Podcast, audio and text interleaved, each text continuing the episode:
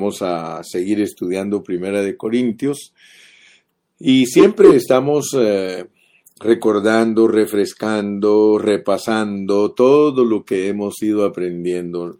Y Dios nos ha bendecido porque el mensaje de hoy es el número 47 de Primera de Corintios y tenemos que refrescarnos, tenemos que recordar todo lo que hemos aprendido de Primera de Corintios.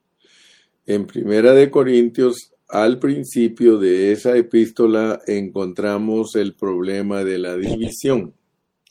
Recuérdense que no nos enfocamos en los problemas, sino que nos enfocamos en el remedio, nos enfocamos en la medicina para arreglar nuestros problemas.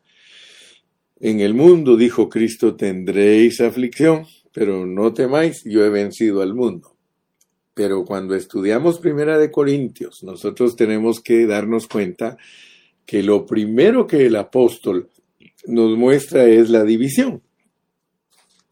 Y por eso dijimos desde el principio que la división es la que abre la puerta para todos los demás problemas que se pueden encontrar en Primera de Corintios. Eh, debido a que la división es un problema en nosotros porque somos personas caídas. Debido a que somos personas caídas, nosotros somos divisivos. ¿A cuál, ¿A cuál, división se refiere el Señor en Primera de Corintios? A dividir el cuerpo de Cristo. Soy de Pablo, soy de Apolo, soy de Cefas, soy de Cristo. O sea que el problema natural en un cristiano ya convertido, pero tiene su carne, tiene su problema eh, anímico, que crea preferencias, crea preferencias. Entonces, esa división, ese partir de Cristo, ¿quién se puede imaginar, hermano, que el partir a Cristo en pedazos es la causa de diez problemas? Porque el apóstol los enfoca. A través de todo Primera de Corintios, él nos muestra que hay once problemas, pero que la raíz del problema número 2, 3, 4, 5, 6, 7, 8, 9, 10 y 11. La raíz es tener un corazón divisivo. Y cuando nosotros estudiamos la Biblia, nosotros se nos dice que la raíz de todos los males es el amor al dinero. O sea que todos los problemas de la humanidad son por el amor al dinero. La raíz, dice, el amor al dinero es la raíz de todos los males. Aleluya. Pero ahora estamos viéndolo desde otro punto de vista. Ahora estamos viendo la división como la raíz de todos los problemas de la iglesia. De todos los problemas de la iglesia. Usted debe saberlo, hermano. Usted debe de saber cuál es la raíz de todos los problemas de la iglesia local. La iglesia local tiene problemas y la raíz de los problemas de la iglesia local es la división. Fíjate, fíjate que no son los pecados que cometes como ser mentirosos, ser avaros, ser maldicientes, esos no son los problemas eh, como raíz, de acuerdo a la pureza de la palabra. La raíz de los problemas en una iglesia local es ser divisivos, es decir, yo soy de Pablo, yo soy de Apolo, yo soy de Cefas, yo soy de Cristo. Dicho en otras palabras, tomar partidos como cristianos. Yo soy pentecostal, yo soy bautista, yo soy presbiteriano, yo soy metodista, yo soy adventista, yo soy testigo de Jehová, yo soy mormón, yo soy... Eh, mira, esa es la raíz para que te vengan a ti diez problemas en la vida de la iglesia. El primer problema por ser divisivos es que nos volvemos fornicarios. Y no solamente fornicarios en una manera física, sino fornicarios en ser idólatras. Porque la fornicación espiritual es la idolatría. o sea, tener otros, otras preferencias que a la larga son otros dioses.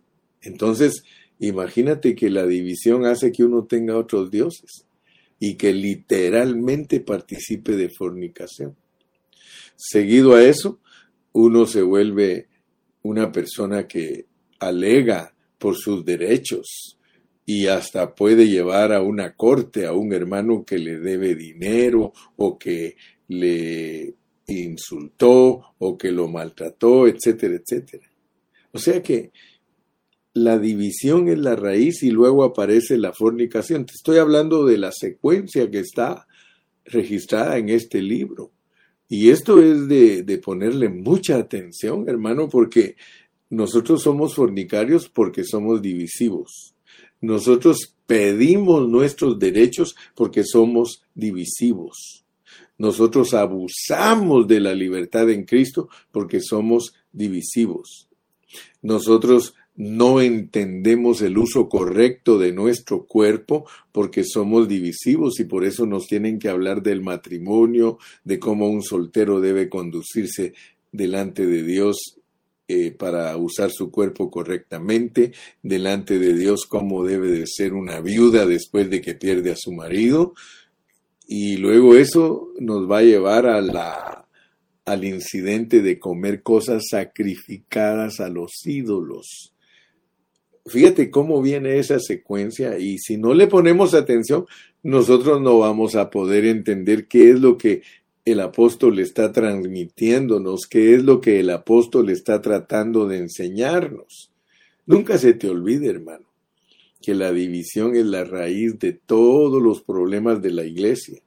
Si nosotros no fuéramos divisivos, nosotros no tendríamos problemas en la vida de la iglesia porque nosotros no fornicaríamos, no, no, pediríamos nuestros derechos, no abusaríamos de nuestra libertad, tendríamos un matrimonio correcto, seríamos los solteros, serían los, los hermanos más dedicados a la obra de Dios, porque ya lo, ya lo tocamos y los solteros deben poner atención, jóvenes, ustedes deben de poner atención, ustedes son el potencial más fuerte que tiene la iglesia, ustedes son los jóvenes fuertes, dice Juan, y son los que más deben de servir a Dios. Sin embargo, debido a que los jóvenes no son instruidos en la vida de la iglesia, los jóvenes son los más apartados del camino de Dios. Y eso no debe de ser así. Yo espero que los jóvenes, los jóvenes y las jovencitas, solteras y solteros, capten realmente lo que es Primera de Corintios. Primera de Corintios es para que los jóvenes estén dedicados totalmente a Dios. Aleluya. Entonces, Dios pone un incidente ahí, pone eh, una circunstancia, y es comer cosas sacrificadas a los ídolos. Y Dios usa todo el capítulo 8 y el 10 para hablarnos de todo eso, de las cosas sacrificadas a los ídolos.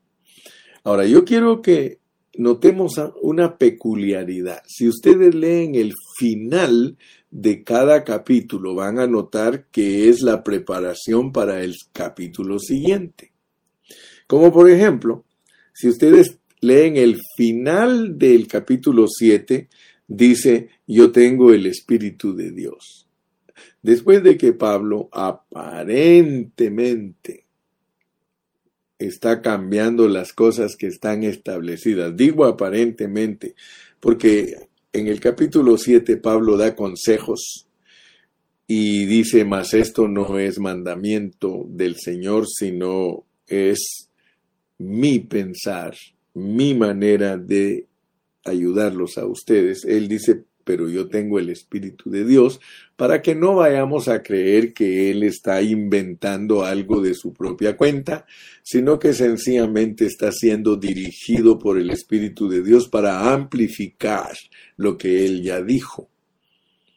Él dijo que no era, dice, sería bueno que los hombres se quedaran como yo, dice. Pero dice, pero si tienen el don de continencia.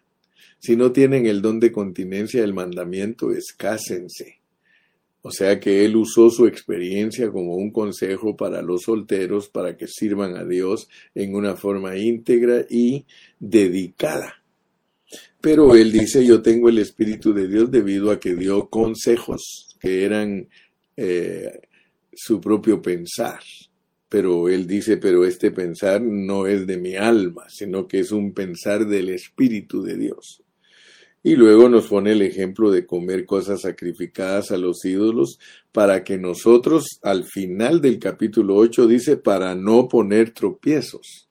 O sea que eh, el incidente de comer cosas sacrificadas a los ídolos lo usa Pablo para que nosotros no pongamos tropiezos a los hermanos, para que no seamos piedra de tropiezo para los hermanos. Y con eso en mente, él empieza el capítulo 9. Note que al final del capítulo 8 es para no poner tropiezo a mi hermano. Entonces él, en el capítulo 9, se dedica a defenderse de las acusaciones que los corintios rumorizaban.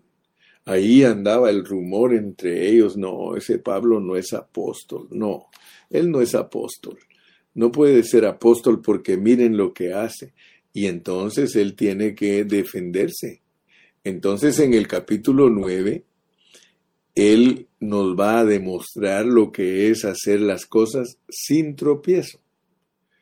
Para hacer las cosas sin tropiezo, yo quiero que tú te des cuenta que Dios usa al apóstol en, el, el capítulo 9 para hacer un modelo apropiado, para ser un ejemplo para nosotros. Por eso, cuando termina el capítulo 10, dice, sed imitadores de mí, así como yo de Cristo. Entonces, eh, en el capítulo 9 nosotros tenemos que entender eh, que hay una esencia. En el capítulo 9 la esencia que no debemos perder de vista. Esa esencia es la pureza de Pablo y su fidelidad. O sea que Pablo era una persona pura. Y cuando se nos habla de la pureza de él como apóstol de Jesucristo, no se nos está hablando de una pureza moral, sino que se nos está hablando de una pureza en su mayordomía. Si regresamos un poquito al capítulo número 4, eh, ¿sí? Allá, sí, en, el, en el capítulo 4, eh, ahí Pablo dice que él es un administrador. Mire cómo dice en el capítulo 4, Así pues, tengamos a los hombres por servidores de Cristo. ¿Te acuerdas que cuando estudiamos el capítulo 4 vimos que la primera característica de nosotros como cristianos es ser siervos de Cristo? Y la segunda es ser administradores o mayordomos. Y aquí Pablo dice, dice, así pues, tengamos a los hombres por servidores de Cristo y administradores de los misterios de Dios Ahora bien, se requiere de los administradores, de los mayordomos, que cada uno sea hallado fiel. Por eso aquí en el capítulo 9 nosotros vemos que la pureza de un siervo de Dios es eh, ser eh, el que predica de Cristo y de la iglesia. La pureza para nosotros la pureza a la que se refiere el capítulo 9 y el capítulo 4 es ser fieles en predicar los misterios de Dios, que son Cristo y la iglesia, Cristo y su cuerpo. Se recuerdan que eh, cuando estudiamos eso enfatizamos lo que es ser puro en la mayordomía ser puros en la mayordomía, ser hallados fieles en la mayordomía, es que nosotros sepamos predicar el Evangelio, los misterios de Cristo. El misterio del Padre es Cristo y el misterio de Cristo es la iglesia. Si eso hacemos, nosotros somos verdaderamente los uh, siervos y administradores fieles del Señor. Entonces, ahora que estamos en el capítulo 9, tenemos que conocer la pureza y la fidelidad. Pablo podía hablar de él como un apóstol, como el apóstol número 12. Él, él nos enseñó que él es el apóstol número 12 aunque no lo dijo así abiertamente, pero se sobreentiende, está implicado en la escritura que él es el, el, apóstol número 12. Él claramente lo dice, yo a mí que soy el último de los apóstoles, el último de los doce, no el último apóstol, porque eso no lo registra la palabra que él sea el último apóstol, sino el último de los doce. Por eso él dice que él es el, el, apóstol menor de ellos y los reconoce a ellos como grandes apóstoles. Ok, entonces gracias a Dios que ya entendimos todos esos detalles que son importantes para nosotros los cristianos de hoy día. En el capítulo 9 entonces él eh, habla de los derechos de un apóstol y que vienen a ser los derechos de un siervo de Dios, los derechos de, de un mayordomo de, los asuntos de Dios de los asuntos de Dios que son Cristo y la iglesia. Y él habla con tanta firmeza y con tanta sinceridad y con tanta franqueza, porque él era puro, porque él sabía que él estaba dedicado totalmente a la comisión o la mayordomía o administración que Dios le había encomendado. Entonces, en uno de los mensajes nosotros hablamos solamente de lo que Él es como apóstol para demostrar que Él es el último apóstol del fundamento, el último apóstol en lo que se refiere al fundamento, no a la edificación. En la edificación, Él dice, todo el que edifique sobre lo que yo puse como fundamento, si lo hace con fidelidad, Dios lo va a a recompensar. Inclusive aquí eh, aprendimos que eh, él renuncia a sus derechos, porque es importante ver que, que el, capítulo 9 es para mostrarnos su pureza y su fidelidad, pero renunciando a sus derechos. Y él reconoce, reconoce en, el, en los versículos 16 y 17 que Dios le ha encomendado a él algo Dice, pues si anuncio el Evangelio no tengo por qué gloriarme, porque me es impuesta necesidad. O sea que dice, el Señor me ha impuesto a mí la necesidad de predicar el, el, Evangelio. Y ojalá que nosotros lo entendiéramos igual, porque Pablo dice, imitadme a mí, miren yo cómo soy, yo voy a imitar a Cristo y ustedes imítenme a mí, pero yo quiero que ustedes se den cuenta en qué manera me conduzco yo predicando el Evangelio. Porque lo importante para mí es el Evangelio. Mira, si no crees eh, esto, mira el versículo 23. Y esto hago por causa del Evangelio. O sea que para Pablo todo era el Evangelio, el Evangelio, el Evangelio, el Evangelio. ¿Cuál evangelio, hermano? El evangelio que Dios le encomendó a él. Inclusive eh, eh, en Romanos se le llama el evangelio de Dios mi evangelio. O sea que el evangelio que predicó Pablo era un evangelio completo, un evangelio completo. ¿Por qué? Porque él no solo enseñó la salvación del creyente en una forma jurídica, sino que él también enseñó la salvación del creyente en una forma orgánica.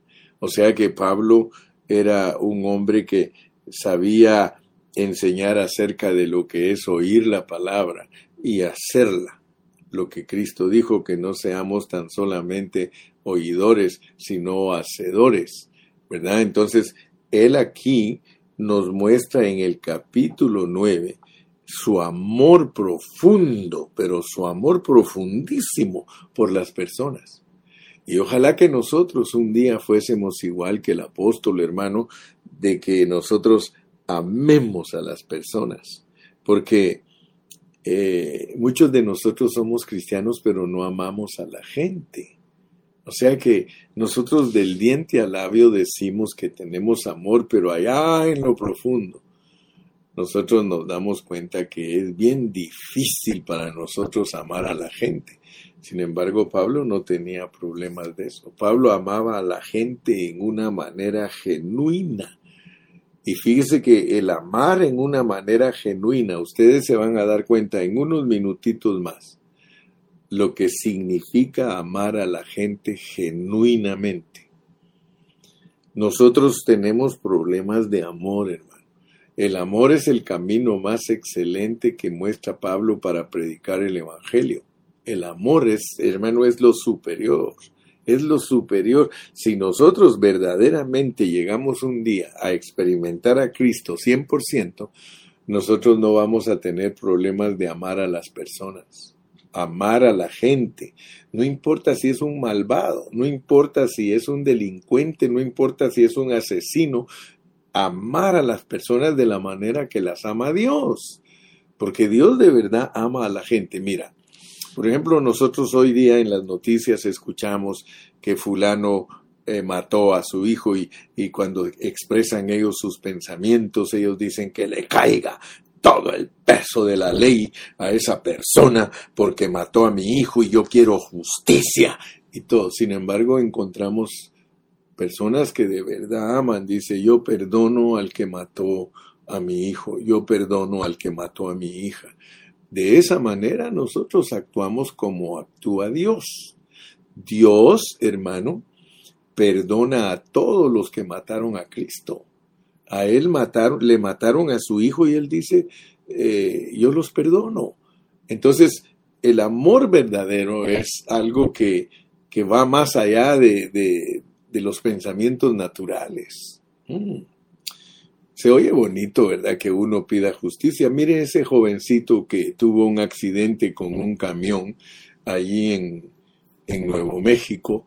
Eh, este jovencito por error, o yo no sé, por negligencia, yo no sé, por accidente, yo no sé, por descuido, por lo que sea, él eh, causó un accidente donde se murieron cuatro personas y el juez le puso 110 años de condena.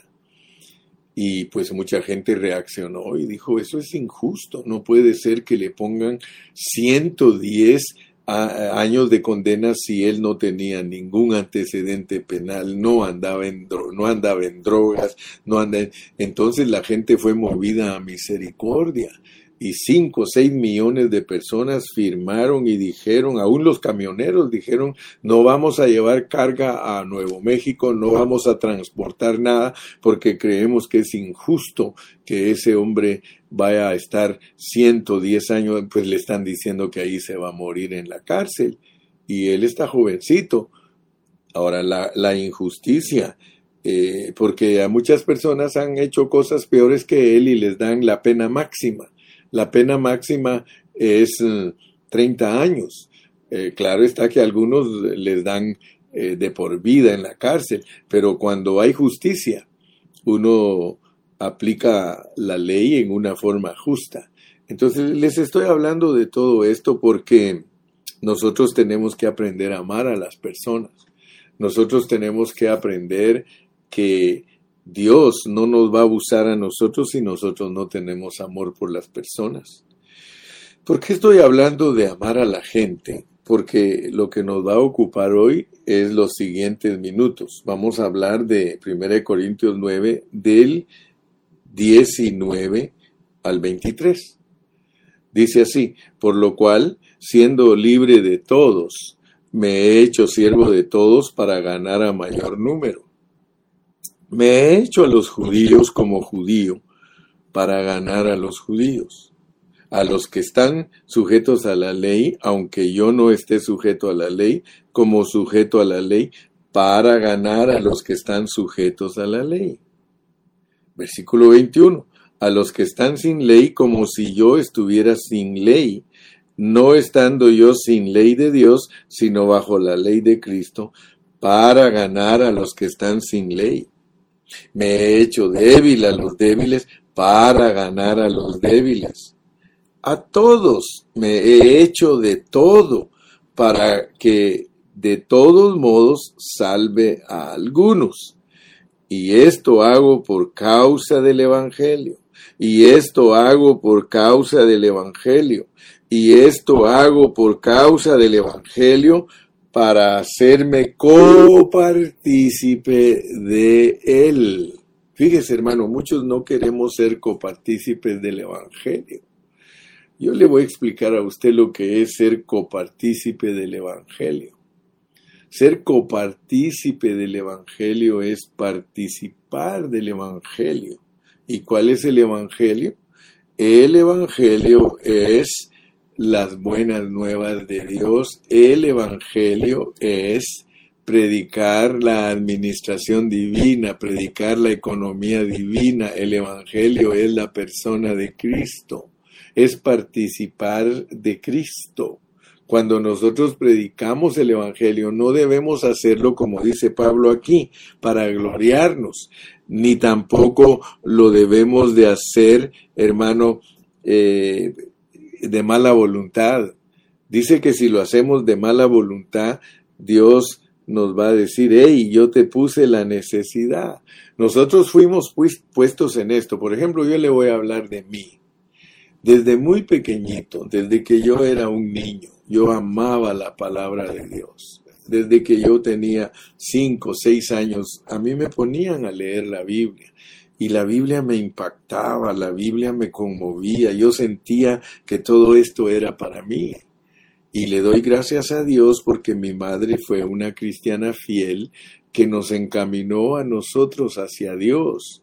Y yo le doy gracias a Dios porque me gustaba leer la Biblia y con el tiempo me di cuenta que yo había sido escogido y predestinado, creado por Dios y destinado totalmente a predicar la palabra de Dios. Yo no he podido hacer ninguna otra cosa durante toda mi vida. Toda mi vida yo he predicado el Evangelio y estoy dedicado a ello desde que yo tengo uso de razón.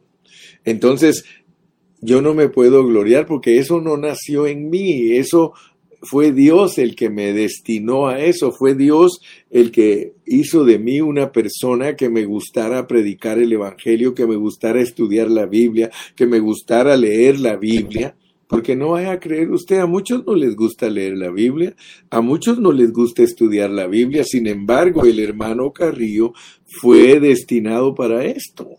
Yo no puedo hacer otra cosa y a veces hasta he dicho que yo pagaría por predicar.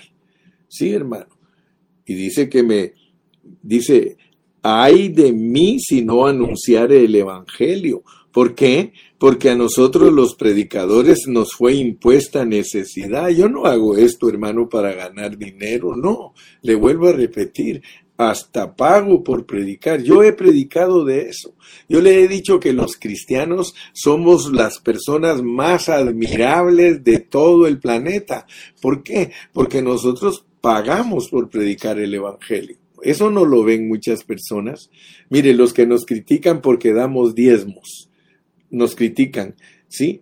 Mire, y, y yo siempre he usado esa ilustración y la vuelvo a usar. Yo les he dicho que los doctores son admirables, los bomberos son admirables, los policías son admirables. ¿Por qué? Porque muchos de ellos la gente los ve como héroes.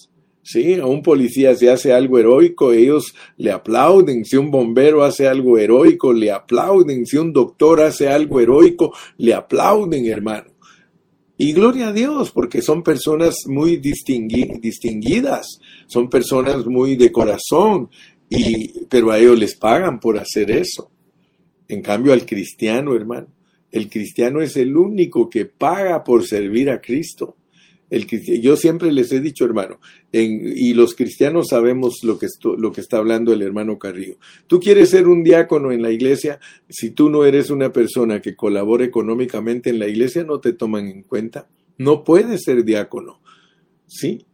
Si alguien quiere ser en la iglesia un, eh, uno de aquellos que, que cuida el parqueo, ¿sí? O que dirige a los hermanos para irse a sentar, tiene que ser fiel en su economía con Dios, de lo contrario no se le puede usar.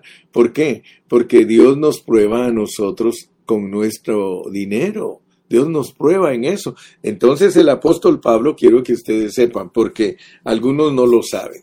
Dice Pablo en el versículo 18, ¿Cuál pues es mi galardón? Que predicando el Evangelio presente gratuitamente el Evangelio de Cristo para no abusar de mi derecho. Pablo tenía dinero para predicar el Evangelio, o sea, él decía, miren, yo tengo derechos, yo tengo derechos, ustedes saben que ya les dije que yo tengo derechos, pero no quiero abusar de mis derechos. Yo no quiero predicar el Evangelio únicamente porque ustedes me mantienen. Hay momentos que los hermanos se olvidan de mantener a los predicadores, hermano. Hay momentos que muchos se olvidan. Mire, es raro el hermano que semanalmente aparta conforme Dios lo ha prosperado para dar para la obra, lo cual principalmente es para ayudar a los siervos de Dios que predican el Evangelio. Mira, el versículo 14, así también ordenó el Señor a los que anuncian, a los que anuncian el Evangelio que vivan del Evangelio. Hay hermanos que sí son fieles y, y, que cada semana apartan conforme Dios los ha prosperado para dar a la iglesia, pero hay hermanos que pasan meses que no regalan nada, que si de ellos dependieran los pastores, ya los pastores nos hubiéramos muerto, hermano. Hay muchos hermanos que trabajan semanalmente y no apartan semanalmente conforme han prosperado para ayudar la obra de Dios. Fíjese que hay hermanos que tienen hasta años que no han dado, hermano. Para ellos los pastores pobrecitos ya se les hubieran muerto. Pero gloria a Dios, hermano, por eso Pablo trabajaba, porque uno cuando ve que hay hermanos así, hermano, no, no les puede ir uno a decir, hermano, este, por favor, podrías diezmar, hermano, porque fíjate que no tenemos, hermano, eso hasta vergüenza de hacerlo, hermano. A mí me daría vergüenza irle a pedir a un hermano y decirle, fíjate, hermano, que esta semana eh, no pudieron ayudarme y, yo como predicador de ustedes, como pastor de ustedes, yo necesito vivir. Yo no le puedo ir a pedir a ninguno, pues Pablo eso mismo dice, miren, ¿cuál es mi galardón? Que predicando el Evangelio presente gratuitamente. Eh, gratuitamente el Evangelio de Cristo para no abusar de mi derecho. Abusar de mi derecho sería que yo fuera a tocarle la puerta a un hermano, hermano, te vengo a visitar, pero te vengo a decir que por favor nos des tu diezmo porque, hermano, no tenemos para pagar la renta, no tenemos para pagar la aseguranza. Hermano, sin embargo, muchos hermanos así tendría que hacer uno, porque ellos no toman la responsabilidad. Pues Pablo lo que me enseña a mí como pastor es, Carrillo, si no te dan para que salgas adelante, trabaja. Y entonces nosotros tenemos que trabajar y yo le doy gracias a Dios. Míreme aquí, ya estoy viejito, pero con ganas de trabajar. Y no solo trabajo predicando el Evangelio, sino que trabajo también eh, con, con, mi hijo, pues él me da trabajo para hacer deliveries, para llevar materiales a las construcciones. O sea que gracias a Dios, hermano. Pero notemos pues el versículo 19, por lo cual siendo libre de todos por lo cual siendo libre de todos. ¿Qué quiere decir Pablo en el 19, por lo cual siendo libre de todos? Pues se refiere a lo que está en los versículos anteriores. Yo, dice, soy libre de todos. Ustedes no me creen a mí que soy apóstol, ustedes no me quieren dar a mí nada, pues yo estoy libre de ustedes. En otros pasajes él dice esta misma expresión, no os hagáis esclavos de los hombres. O sea que yo no puedo ser esclavizado por los hombres, a que porque no me dan yo no voy a predicar el Evangelio. Yo voy a predicar el Evangelio, me den o no me den. Dice, por lo cual siendo libre de todos, me he hecho siervo de todos. Si algo, hermano, da gusto, es cargar dinerito en la bolsa y predicar sin pedir. ¡Wow!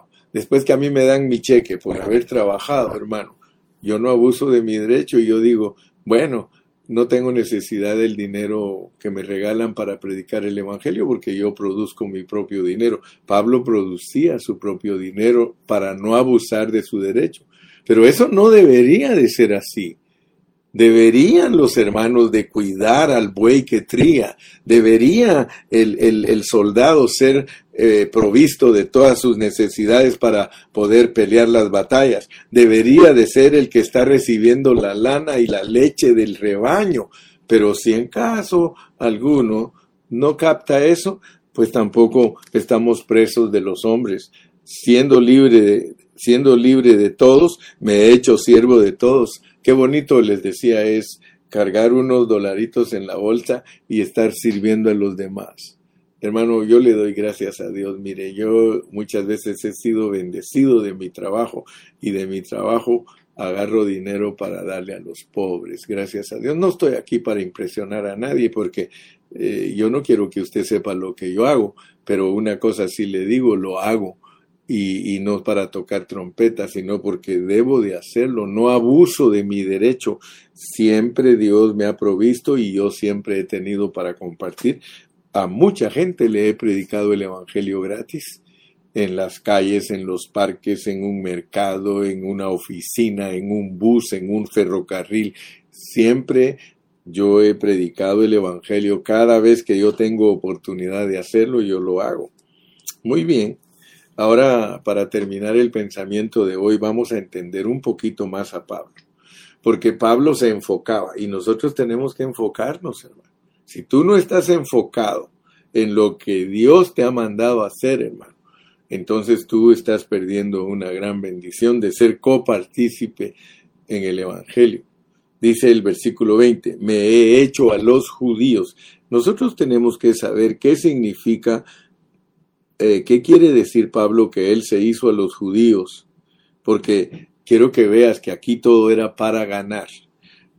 Me impresiona a mí, mira, tú puedes seguir con, con tu vista el, los versículos del 20 al 23 y ahí está, mira, para ganar, para ganar para ganar, para ganar, para ganar, para salvar a unos. Ok.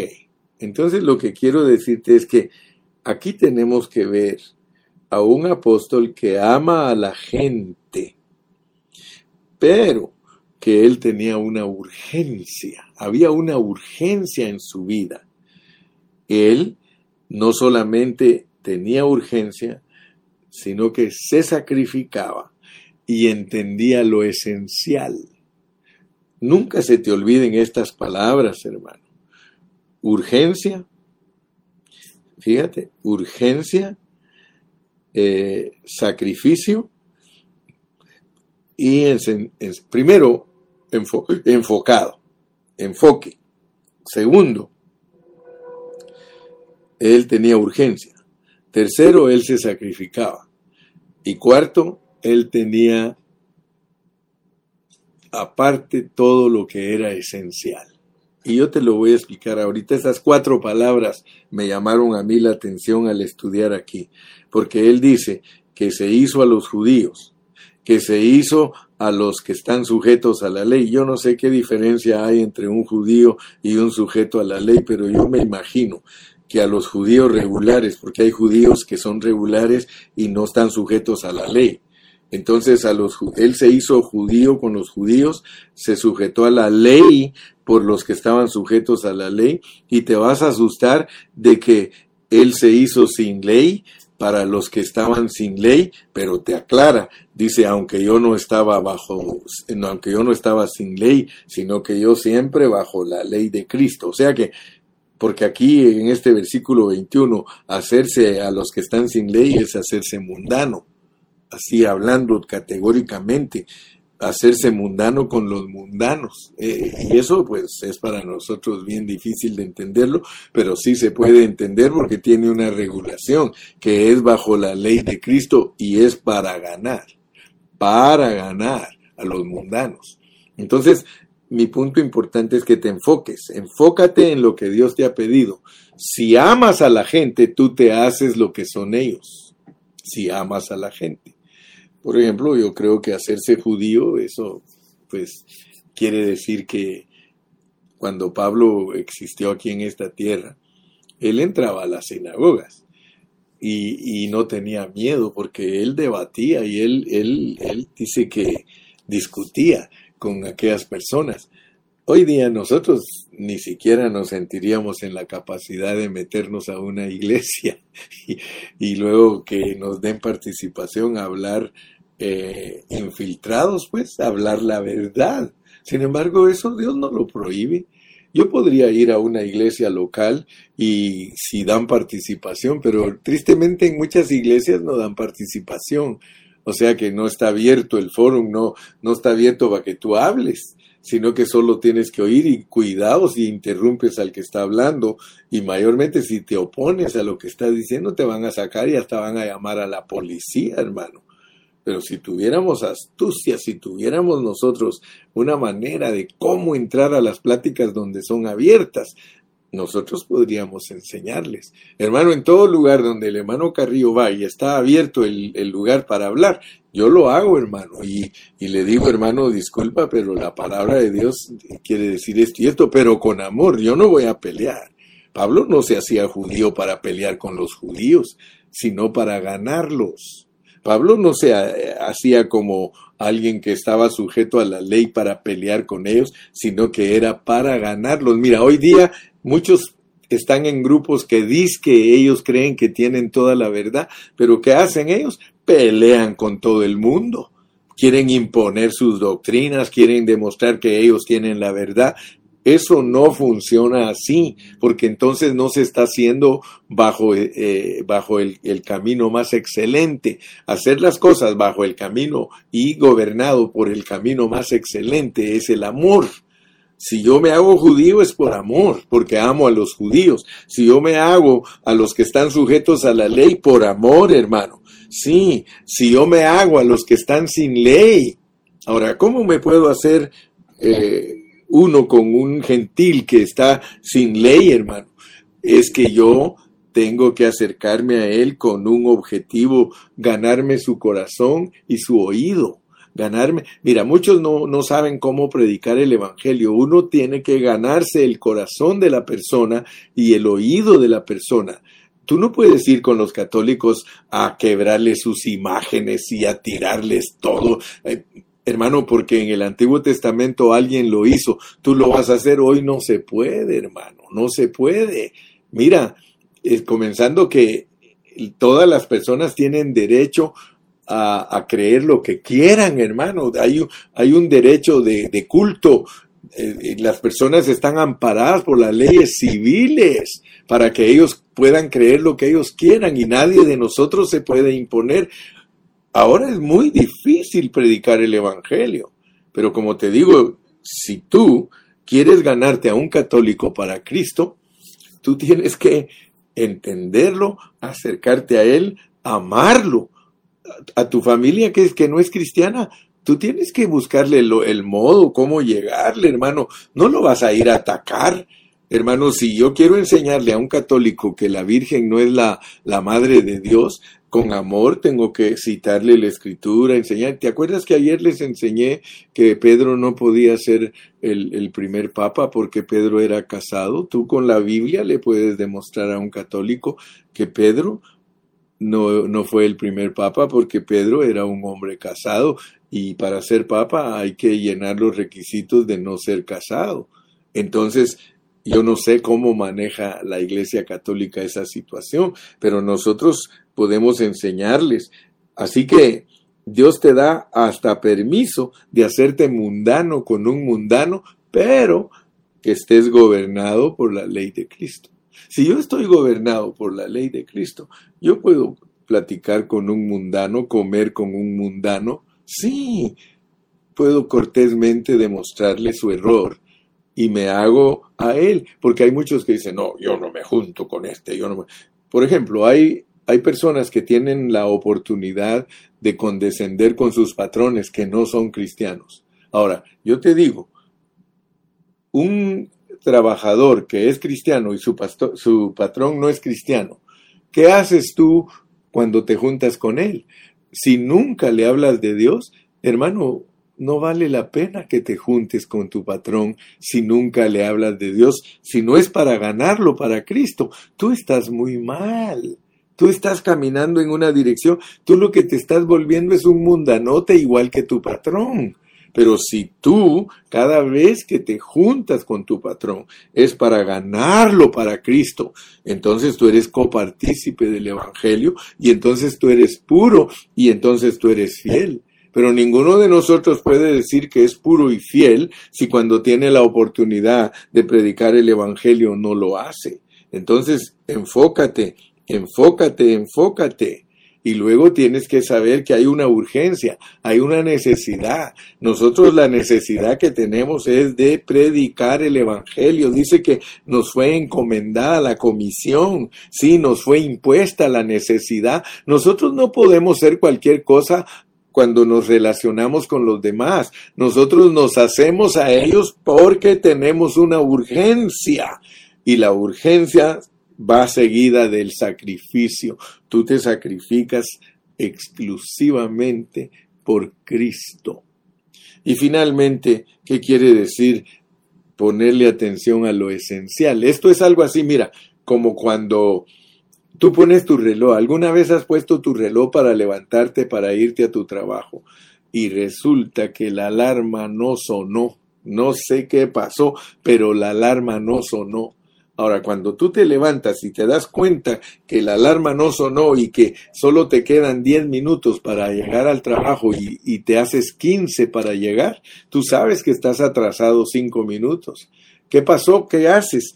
Haces lo más esencial yo no estoy seguro que te pongas a hacer tus pancakes ahí antes de irte si sabes que estás atrasado. Yo no creo que le digas a tu esposa, sírveme desayuno. No, cuando uno eh, va tarde y es responsable en su trabajo, la esposa dice, ¿vas a tomar café antes de...? No, no, mija, ya no me da tiempo tomar café. Ni siquiera los dientes te lavaste, te fuiste y llegaste al trabajo. Oh, eso se llama que cuando estás urgido de algo, urgido de llegar a tu trabajo, te ocupas en lo más esencial. ¿Cuál es, lo más esencial? No te vas a ir desnudo al trabajo, te vistes rápido, sí. No te vas a ir al trabajo sin, sin cosas que son esenciales. Pues quiero decirte que en la predicación del Evangelio hay asuntos que son esenciales. Y aquí se nos presentan a nosotros. Aquí está la esencia de lo que realmente es amar a la gente por causa del Evangelio, hacernos uno con la gente para ganarla. ¿Por qué? Porque nosotros tenemos que estar gobernados por Cristo. Amado hermano, amado amigo, este es el consejo de la palabra de hoy. Yo espero que te haya bendecido. Yo espero que Dios te haya hablado. Yo espero que Dios te dé sabiduría para entender el capítulo 9. Y todavía nos falta un mensaje, el, de, el del viernes. El viernes ya pues sabes que lo presento allá en el local porque nos toca analizar los versículos del 24 al 27 porque después de desarrollar todo el capítulo 9, mostrarnos lo que es un apóstol, los derechos de un apóstol, renunciando a los derechos de un apóstol, hay una meta, hay una meta y lo último que vamos a estar hablando es de esa meta que es correr la carrera. Todos nosotros corremos esta carrera y estamos disciplinándonos para esta carrera con un objetivo, obtener el galardón. Obtener el galardón. Qué maravilloso, mira, que al final del capítulo 9 el apóstol toma tiempo para decirnos que lo más importante que vamos a recibir por hacer todas estas cosas es un galardón, es una corona, una corona. Nos van a coronar por todo esto. Hasta el, hasta el viernes, si Dios nos permite, salúdanos, despídete con un saludo cordial para todos los que estamos conectados. Que Dios te bendiga, que Dios te guarde y hasta la próxima. Bye bye. Adiós mis amados. Gracias Cristo porque hemos presentado tu palabra con una responsabilidad grande. Hemos presentado tu palabra de la manera que la escribe el apóstol Pablo. Ayúdanos a ser esas personas que aman a la gente, que amamos a las personas para presentar esta carga que has puesto en nosotros, porque en nosotros ha sido impuesta una necesidad en nosotros ha sido puesta una carga y es predicar tu evangelio a toda costa. Señor, gracias porque no abusamos de nuestros derechos. Bendice a todos nuestros hermanos y especialmente bendice a todos aquellos que nos ayudan económicamente para poder, Señor, continuar predicando tu, evangelio. Yo, Señor, bendigo a todos mis hermanos, confieso que amo a todas las personas, confieso que amo a los hermanos y aún confieso que amo a mis enemigos. Señor, muchas gracias por Cristo nuestro Salvador. Amén y amén. Hasta la próxima.